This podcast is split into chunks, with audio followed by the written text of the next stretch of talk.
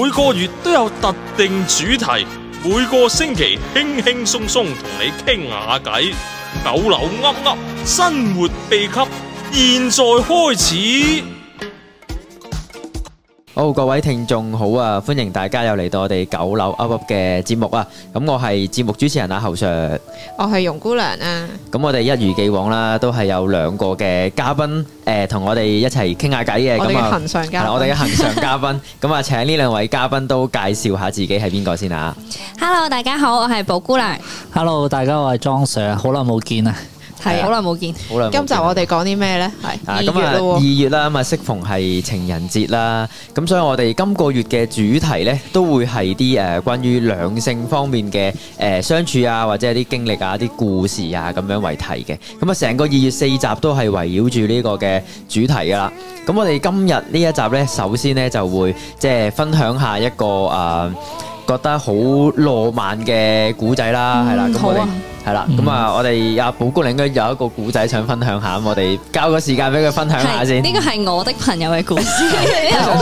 你的朋友就是你，個絕對唔係我嘅故事，我冇冇經歷過咁浪漫嘅事，係誒以前讀緊大學嘅時候咧，有聽過有一個朋友分享佢男朋友係點樣同佢表白嘅，咁我哋咧覺得好浪漫咧，其實因為首先本身嗰個嗰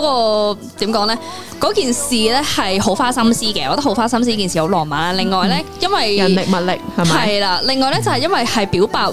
即係請佢做女朋友啫，都已經搞得咁隆重啦， 我就覺得哇，真求婚係好浪漫啊咁樣。啊開咗個頭咧，到時求婚點咁算？嗰個故事係做啲咩？就係、嗰個女仔係好中意小王子嘅，嗯咁小王子你都知道佢係有啲星球啊、玫瑰花嗯啊，即係呢啲都係小王子本身個故事入必邊有嘅元素，係啦，冇錯，必有元素啦。咁咁嗰個我哋因為嗰陣時係讀緊書啊嘛，咁嗰個男仔咧就係喺嗰個、呃、大學其中一棟大廈嘅天台咁樣，咁啊、我都唔知佢點樣去到嗰度，都唔好問我。咁佢就係用咗個天台咧，咁就係啦，我唔知你點樣做到咧，就佈置咗好多燈啦，跟住有啲星球嘅佈置啦，然之後就用好多玫瑰花就。砌咗一個好大嘅心形咁樣啦，咁、然後就誒、呃有啲故事嘅情節就引領嗰個女仔去到嗰個天台嘅時候咧，就喺嗰個地方同佢表白，就好似嗰啲求婚場景，但係其實真係表白嘅啫，即係純粹咪可唔可以一齊拍拖啊咁樣，跟住個女仔後尾都應承咗，我聽翻就覺得哇好有心思，好誇張啊成件事，就覺得好浪漫咯，我想問有冇其他人喺度㗎？冇噶冇噶，都咁呢件事你又好似身在其中咁樣樣。因因為好多相有見到啲相，有見到啲相，嗯嗯，佢啲合照同埋佢又影咗啲相，跟住又俾我睇咗，哇，真係好靚咯！覺得嗰個環境都好靚，個女仔係咪即刻應承咧？好似係即刻應承嘅。咁應該個男仔就本身佢哋兩個係都可能曖昧咗一段時間㗎啦，係啦，即係都有出街啊，或者係上堂嘅時候有誒可能好 close 有約食飯㗎啦都啊係咁樣，係啦，本身都 close 嘅男仔應該知道有機會先會咁樣，不過我冇訪問過男仔，所以我唔知。咁你個 friend 係咪都真係覺得好浪漫？哦，我個 friend 都真係覺得好浪漫，呢個問題問得好啊！嗯佢係覺得浪漫嘅，唔係，因為我喺度諗咧，即係你啱有啱諗啲咩衰嘢？即係我我我聲 稱，即係佢好浪漫件事。我想嗯講係一啲大龍鳳啦，好似好負面，但係其實我都係正面嘅。即係諗緊係咪搞完啲大龍鳳咧，嗯好難拒絕，定係其實佢真係覺得好浪漫？因為我都識啲哦 friend 咧，搞到咁大咧，其實就會覺得好尷尬、好有壓力啊嗰啲噶嘛。咁又係，哦，但係但係你話你嗰呢個 friend 即係個男發方生呢件事嘅時候，淨係得佢兩個喺度㗎啫嘛，係啦，冇錯，冇其他人係嘅，啦，咁個女仔就算拒絕都應該冇咁嗯同埋個男方應該都有啲把握 嘅。係啊，就係個女仔應該同嗰個男仔個關係都建立到有一定嘅程度，係啦，有把嘅。不過都啱嘅，可能唔係個個都咁中意，但係嗰個女仔係一個比較詩情畫意同埋浪漫主義嘅人嚟嘅，係啦，即係可能。嗯佢會寫下詩啊，會作下古仔啊，即係我點解會識佢？因為我哋大學玩 drama，佢係做演員，亦都係編劇嚟嘅，亦都有做導演嘅。哦佢都好多幻係想啊，所以佢世界本身都應該比較詩情畫意嘅但人，係個所以我咁樣去中意咯。即係個男仔本身係咪都係走開呢隻路線㗎？定係其實佢係要迎合，即係佢知道個女仔中意呢啲嘢。係咪應該佢問特登翻你做咧，？男仔？如果你知道個女仔中意呢啲嘢，你係咪會迎合佢咧？我啊，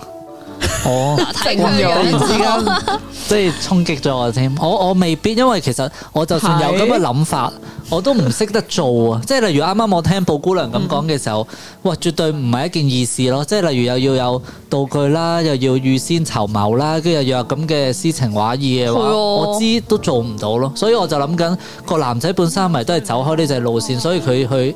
實行出嚟嘅時候就容易啲。定但係佢係未必係，但係就係你講得啱啊！所以咁困難嘅事都做出嚟，係咪特別浪漫？啊你覺得？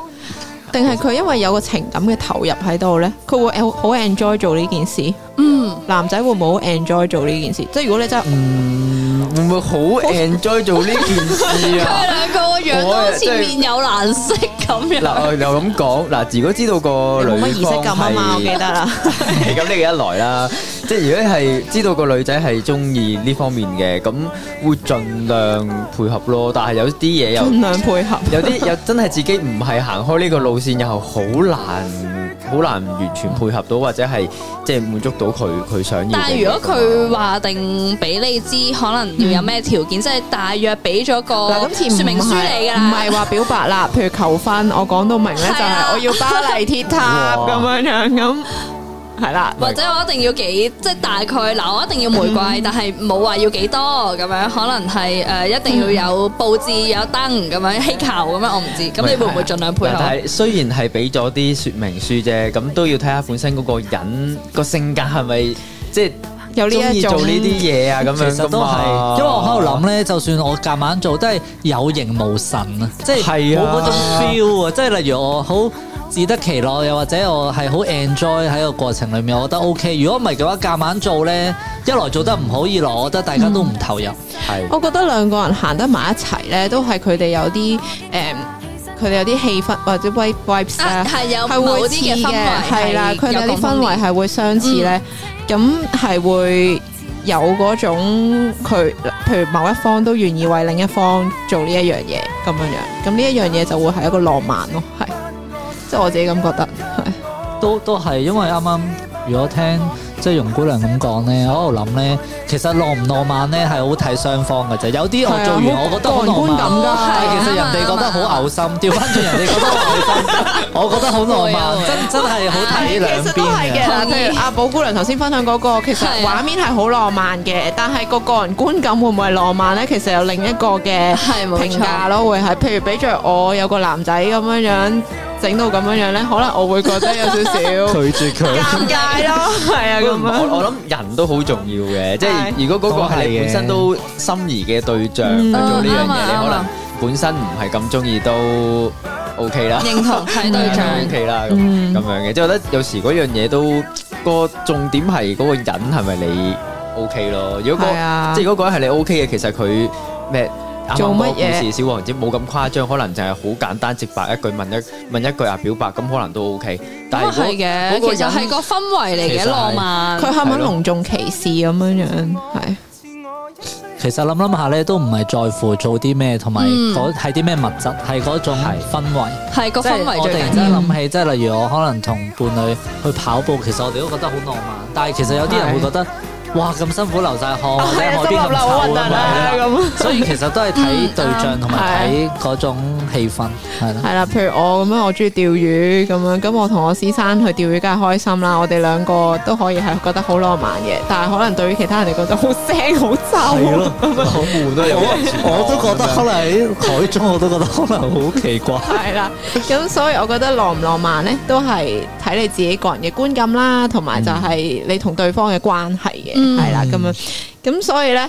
今個禮拜呢，我哋講到咁開心咁 sweet 啦，係啦。咁下個禮拜呢，我哋就講啲地雷嘢啦。好啊，好係啦，咁究竟有啲咩係會影響到兩人關係嘅呢？咁我哋之前都做咗啲民選嘅，我哋下個星期再同大家分好期待享。啊！好，拜拜，拜拜拜拜拜。